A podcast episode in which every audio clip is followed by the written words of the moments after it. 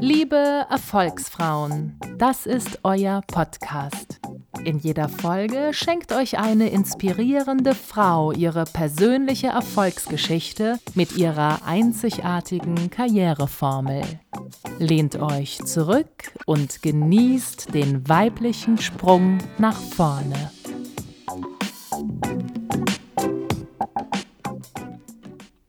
Weichen stellen von Petra Exner Bringen Sie die PS auf die Straße. Einer der wichtigsten Faktoren für den Erfolg im Beruf, im Alltag, aber auch im Privaten lautet für mich Fokussierung. Sich auf eine Sache zu konzentrieren und diese dann stringent zu planen und auf den Weg zu bringen. Denn das unterscheidet Macher von Visionären. Um voranzukommen, braucht man beide. Stellen wir uns den innovativen Geist des Visionärs als Auto mit einem leistungsstarken Motor vor. Um ein Ziel tatsächlich zu erreichen, wird allerdings noch eine Person benötigt, die die richtigen Gänge einlegt.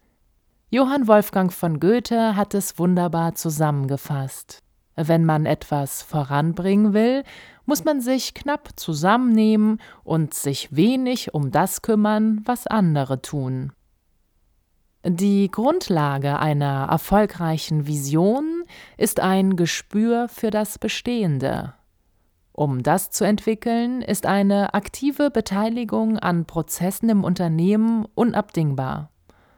Ein Macher erkennt, was sein Team umsetzen kann und entscheidet sich für Maßnahmen, die das Unternehmen voranbringen, ohne es zu überfordern. Wer unkontrolliert Gas gibt, riskiert durchdrehende Reifen und ein Abkommen vom Weg. In solchen Fällen ist Sensibilität gefragt, um die PS auf die Straße zu bringen. Es gilt, visionäre Ideen Schritt für Schritt in konkrete Maßnahmen zu übertragen, um das Unternehmen erfolgreich zur Innovation zu führen. Gespür wird auch für die Entscheidung benötigt, welche Ideen Potenzial mitbringen. Der Macher ist sich bewusst, dass eine Idee erst in ihrer Umsetzung von Wert ist. Aus diesem Grund fokussiert er seine Energie darauf, die Idee zu verwirklichen, die er für vielversprechend hält. Dieses Bewusstsein, dass der Weg von der Idee zu ihrer Verwirklichung keine logische Folge ist, schafft die Voraussetzung für eine gute Planung im Vorfeld. Wie kann ich mein Konzept durchsetzen? Welche Fallstricke und Hindernisse muss ich bedenken? Wie kann ich das Projekt so umsetzen, dass die Innovation am Markt Erfolg hat? Denn die meisten Ideen scheitern bereits in den Kinderschuhen. Die Schwierigkeiten der Implementierung von neuen Ideen sind Ihnen wahrscheinlich ebenso vertraut wie die Relevanz von Innovation für eine erfolgreiche Unternehmung.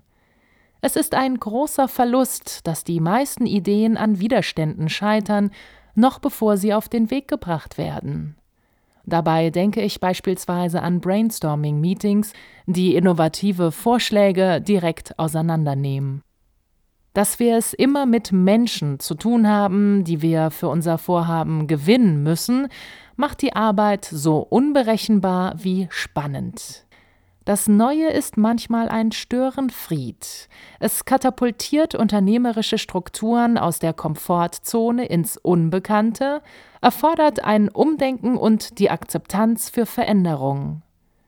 Menschen erhalten ein Gefühl von Sicherheit, wenn sie sich in bekannten Strukturen bewegen.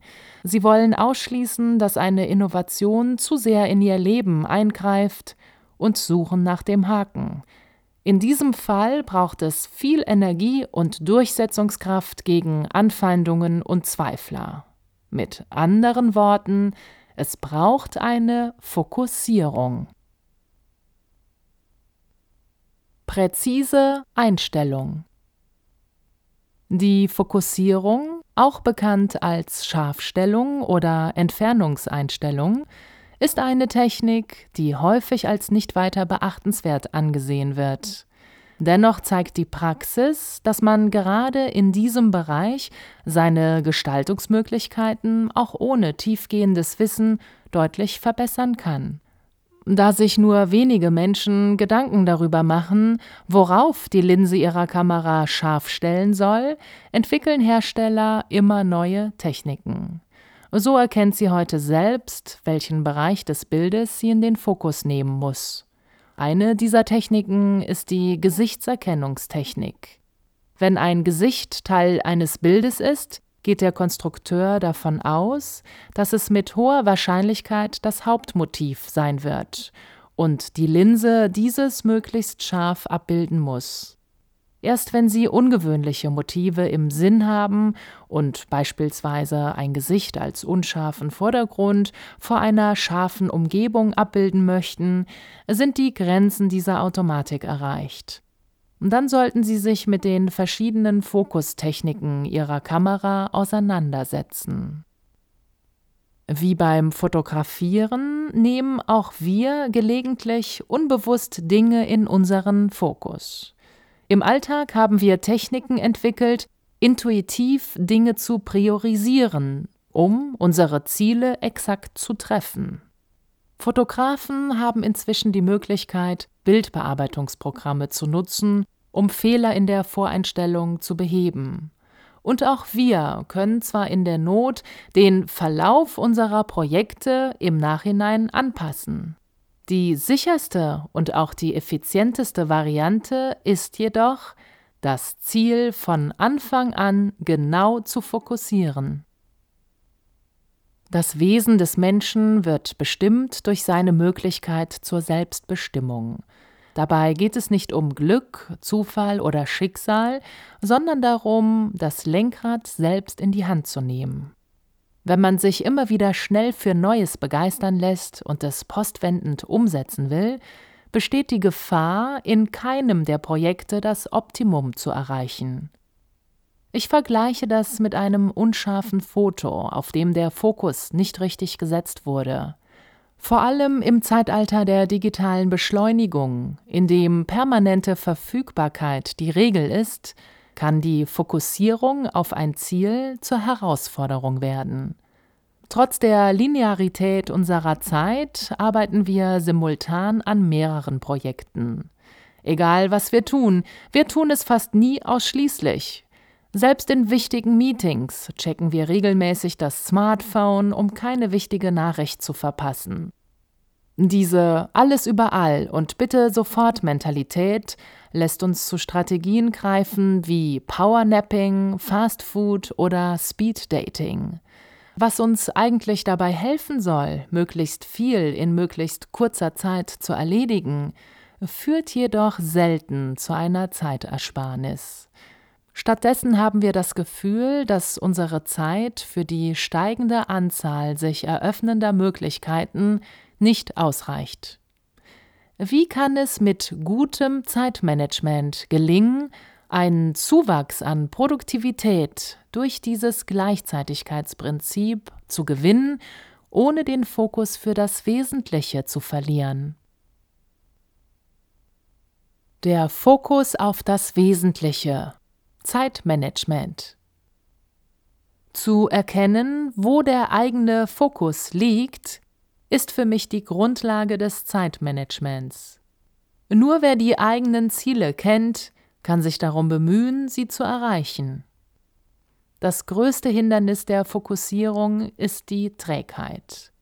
Selbst wenn Sie im Moment günstige Umstände vorfinden, in Ihrem Berufsfeld, Ihrem Unternehmen, Ihrer Abteilung oder in Ihrem konkreten Projekt. Sie verfügen über einen günstigen Zeitrahmen, haben alle nötigen Vorbereitungen getroffen, Ihr Team ist motiviert und jeder weiß, was er zu tun hat. Sie haben das Gefühl, jetzt kann nichts mehr schiefgehen. Das ist ein gutes Gefühl. Es steckt voller Kraft und Energie. Die Ausgangsposition für eine erfolgreiche Arbeit ist geschaffen. Jetzt müssen Sie allerdings auch wirklich loslegen, um das Projekt nicht zu gefährden. Aus Gründen, die den Kalender plötzlich über den Haufen werfen und die jeder schon mal erlebt hat. Unter Umständen erkrankt ein Teammitglied oder der Endtermin wird vorgezogen oder die Rahmenbedingungen werden kurzfristig geändert. Fokussierte Menschen vermeiden Trägheit in ruhigen Zeiten, um Stress am Abgabetag zu verhindern. Wenn Sie es gewohnt sind, kontinuierlich ausdauernd zu arbeiten, wird Ihnen der nächste Projektschritt leichter fallen.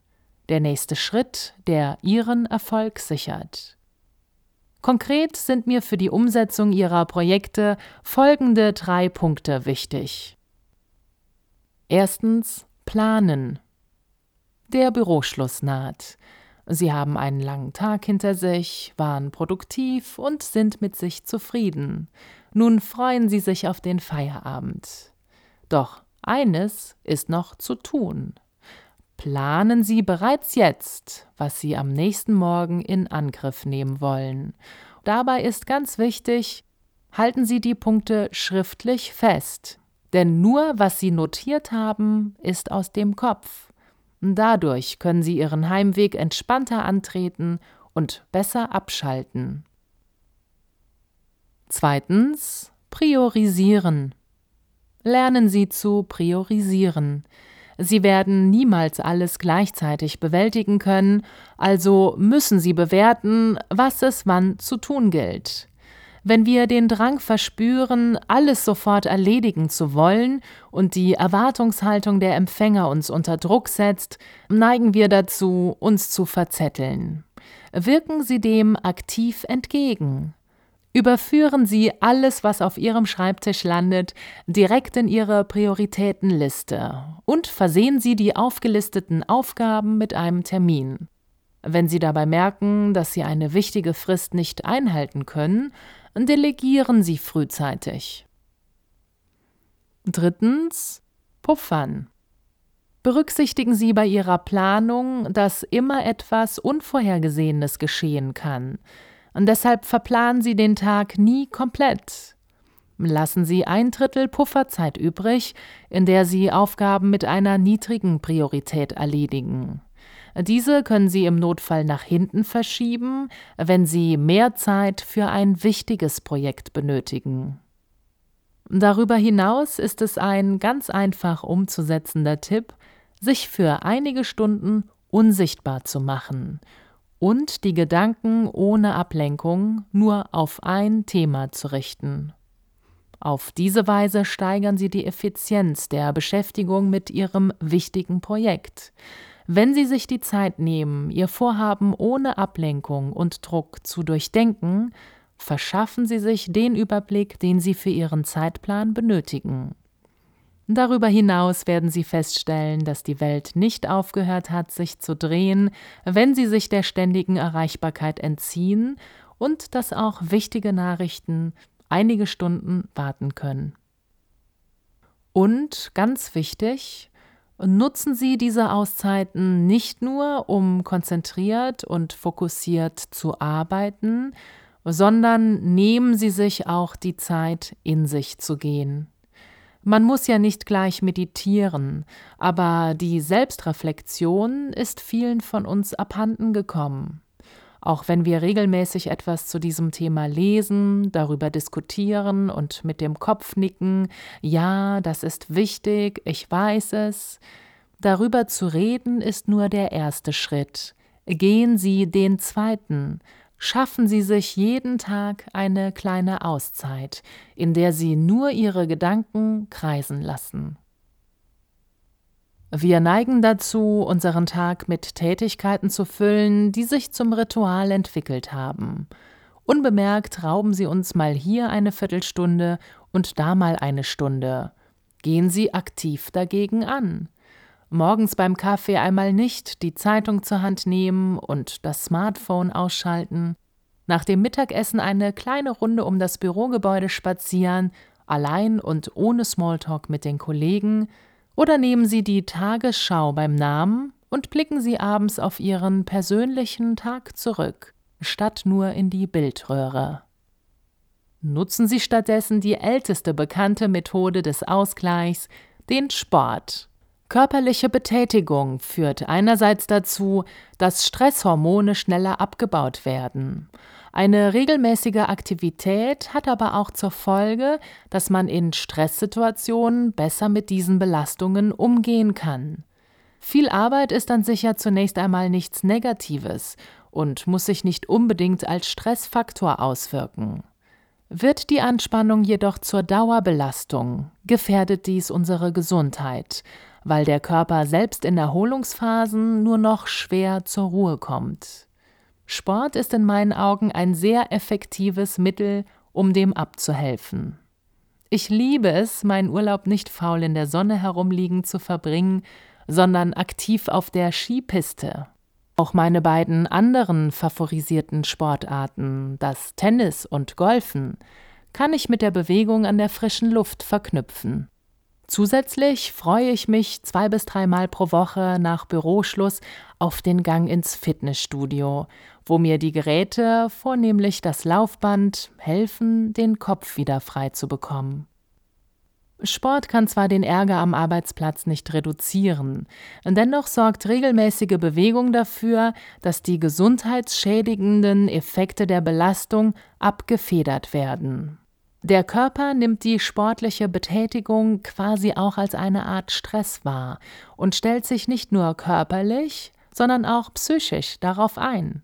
Und so lernen wir Menschen durch den Sport ganzheitlich besser mit Stress umzugehen. Der langfristige Fokus Projektmanagement. Der Wunsch, ein bestimmtes Projekt anzugehen, ist der Beginn unseres Erfolgs. Ohne einen Schritt in die Welt geht es nicht. Und der bringt natürlich auch die Gefahr des Misserfolgs mit sich. Aus diesem Grund sollten Sie nicht blauäugig und unkalkuliert in Ihr Projekt starten. In der Regel ist es eine Herausforderung, die Wirkungszusammenhänge unserer eigenen und unserer vorgegebenen Ziele glasklar zu erkennen. Es gilt, anhand bestimmter Kriterien zu prüfen, wie die Realisierung für uns lohnenswert ist. Durch eine gute Analyse sichern wir unser Vorhaben schon im Vorfeld so gut es geht ab. Nach der Entscheidung sollten wir die Umsetzung mit einem Controlling begleiten. War unsere Eingangsanalyse korrekt? An welchen Stellschrauben muss noch etwas gedreht werden, bevor wir den nächsten Schritt angehen? Wichtig ist ein offener Blick für mögliche Risiken. Gibt es potenzielle Hürden auf dem Weg? Damit Sie hier den Überblick behalten, empfehle ich, machen Sie sich eine Checkliste für die kritischen Punkte Ihres Projekts. Wenn Sie potenzielle Probleme identifiziert haben, geht es an deren Bewertung und ihre Steuerung. Bestimmen Sie die Wahrscheinlichkeit und die möglichen Auswirkungen Ihres Auftretens. Kann ein Hindernis Ihr Projekt zum Scheitern bringen? Wie können Sie die Eintrittswahrscheinlichkeit im Vorfeld minimieren? Zu dieser Bewertung können Sie auf unterstützendes Datenmaterial zurückgreifen.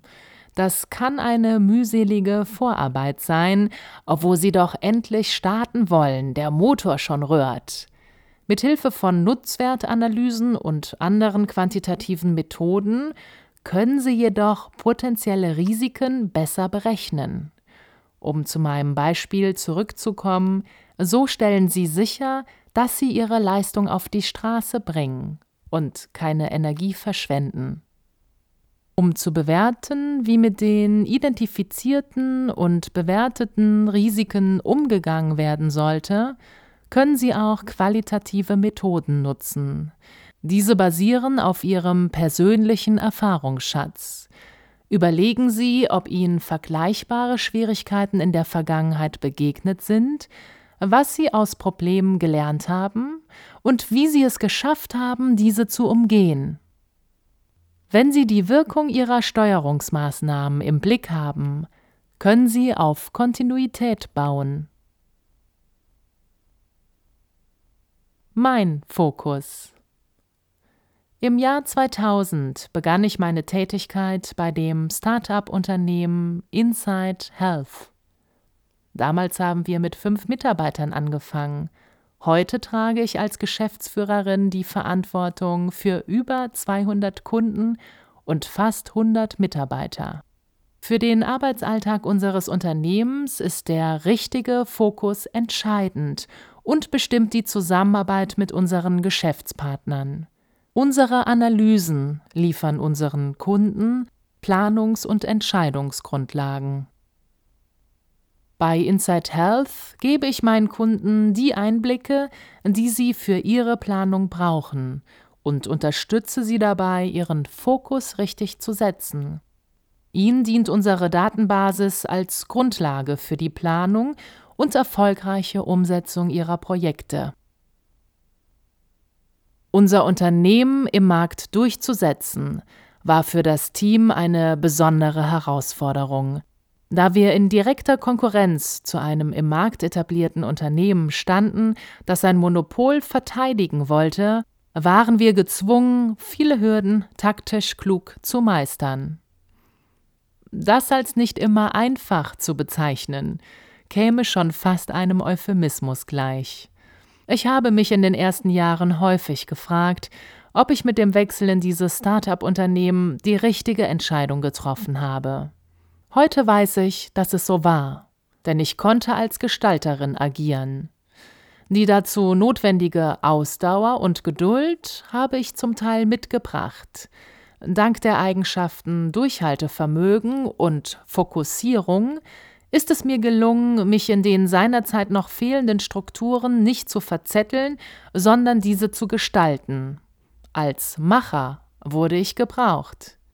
Der Eigentümer und Visionär der Firma brachte ein außerordentliches Charisma mit und war schon immer ein großer Ideenentwickler und Motivator.